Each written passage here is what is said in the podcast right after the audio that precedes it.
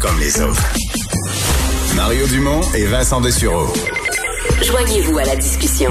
Appelez ou textez le 187 Cube Radio 1877 827 2346. Alors, euh, la question a été euh, soulevée quelques reprises euh, en marge de la clinique, de la campagne de vaccination des ados. ce qui circule sur certains réseaux, de réseaux sociaux, même certains parents ont reçu des messages dans leur pare-brise, euh, des messages contre la vaccination, des campagnes de, peur contre la vaccination euh, des plus jeunes. Euh, on en discute avec euh, Dr Sarah Wiseman de Louia, pédiatre infectiologue, directrice médicale chez Elna Pédiatrie. Bonjour. Oui, bonjour. Euh, Qu'est-ce que vous comprenez de ça? Les, les, parents et les jeunes subissent quand même des, des, pressions, euh, se font envoyer des messages. On dit qu'il y a des, des, influenceurs aussi qui font circuler des, des messages anti-vaccins. Moi, je pense que c'est très important que la désinformation, euh, lorsqu'on est exposé évidemment avec les médias sociaux, euh, ça rend confus là, mais cette désinformation-là, elle, elle, vient se mesurer un petit peu à toutes les données scientifiques qui sont utilisées par nos instances publiques comme le comité, le comité d'immunisation du Québec euh, ou euh, le, le, comité euh, de, canadien là, qui va décider mm-hmm. de la sécurité et de l'efficacité des vaccins. Puis il faut s'en tenir aux bonnes données. Puis c'est sûr qu'on va toujours être submergé par tellement d'informations autour de nous, puis qu'on doit garder le contrôle un petit peu de, cette, de la, bonne information euh, pour euh, qu'on l'utilise euh, pour garder en, en, vue là la prévention des infections de cette pandémie qui a changé nos vies là depuis plus d'un an et qui on trouve on est très chanceux d'avoir cette arme qui est le vaccin contre la Covid-19 pour retrouver une vie normale et surtout pour nos jeunes retrouver une vie sociale normale reste que, comment dire, mettons pour un parent, là. T'sais, on veut pas qu'il arrive rien à son enfant, on prend toutes sortes de précautions. Euh, on reçoit dans son pare-brise un message. Là. Puis là, ça dit que les enfants, il pourrait leur arriver n'importe quoi, ils pourront plus eux-mêmes avoir d'enfants, il peut leur arriver quelque chose dans six mois, dans un an, ils vont être malades. Euh, ça, ça, ça, inquiète. Même si tu as l'impression que c'est pas vrai, puis même si ça n'a pas de fondement scientifique, cette affaire-là, c'est assez pour semer, semer une crainte. La crainte sème le doute, puis le doute fait que tu dis, ben dans le doute, je m'abstiens, donc tu te fais pas vacciner. Euh, il, faut, euh, il faut, qu'il y ait des messages de la part des, autorités scientifiques, des autorités compétentes pour, euh, pour rassurer, pour contrecarrer ça, parce que sinon, dans, dans le doute, les gens bougent pas, ils figent.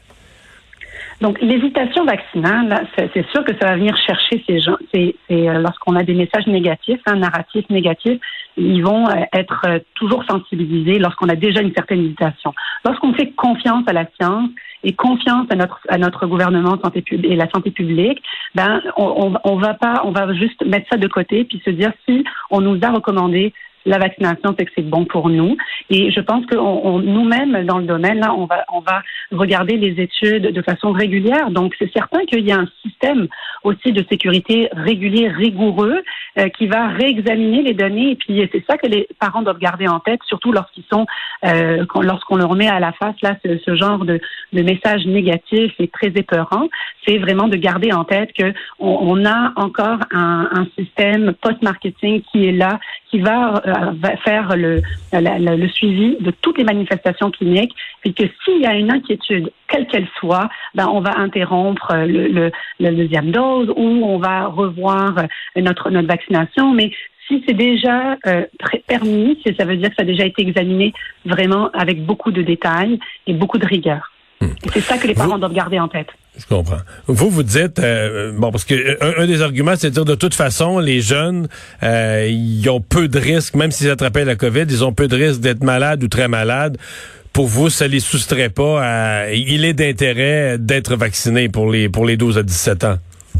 Définitivement, parce que les 12 à 17 ans, là, même si la mortalité est très faible, la morbidité, elle est quand même présente et on n'a pas encore les données dans le futur pour la COVID longue, pour avoir les effets au long terme. Donc la vaccination, elle vient protéger l'individu, elle vient protéger la communauté et elle vient prévenir aussi les manifestations au long terme de ce virus qu'on a appris à connaître dans les derniers 15 mois.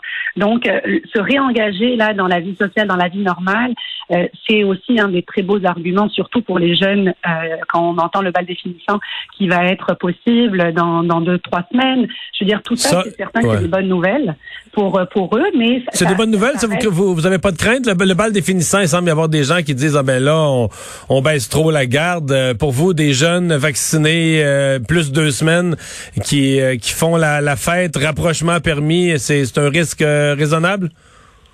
C'est un risque raisonnable parce que la transmission dans la communauté a diminué. Et c'est ça qu'il faut garder en tête. Cette décision, elle a été prise parce que le nombre de cas depuis plusieurs semaines est très très faible et donc la circulation du virus dans la communauté, elle est faible.